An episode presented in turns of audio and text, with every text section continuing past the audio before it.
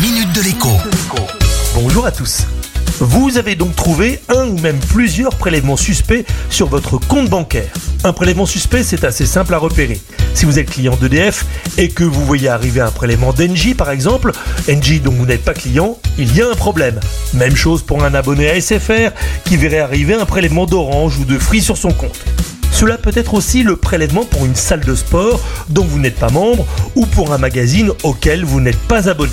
Si vous demandez à votre banquier de contester le prélèvement et de vous rembourser, il vous répondra quasiment à coup sûr que vous avez 8 semaines seulement pour le faire. Autrement dit, ce qui a été pris indûment sur votre compte en mars et que vous ne détecteriez que maintenant, c'est pour votre pomme. Sauf que c'est totalement faux. En réalité, vous avez 13 mois pour contester un prélèvement.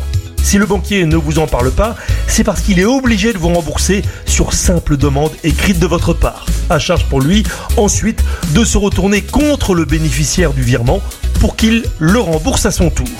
Deux cas de figure se présentent alors. Le bénéficiaire prouve qu'il dispose d'un mandat CEPA signé par vos soins. Vous allez vous faire chauffer les oreilles par votre banquier. Mais dans la réalité, ce qui arrive le plus fréquemment, c'est que l'émetteur du virement n'a pas de mandat, ou en tout cas pas de mandat signé par vous. Dans ces conditions, les prélèvements effectués ne sont pas licites et vous aurez récupéré votre argent. Après, si la prestation existe, vous risquez d'avoir des problèmes, mais ce ne sera pas avec votre banquier. À demain La minute de l'écho avec Jean-Baptiste Giraud sur radioscoop.com et application mobile Radioscoop.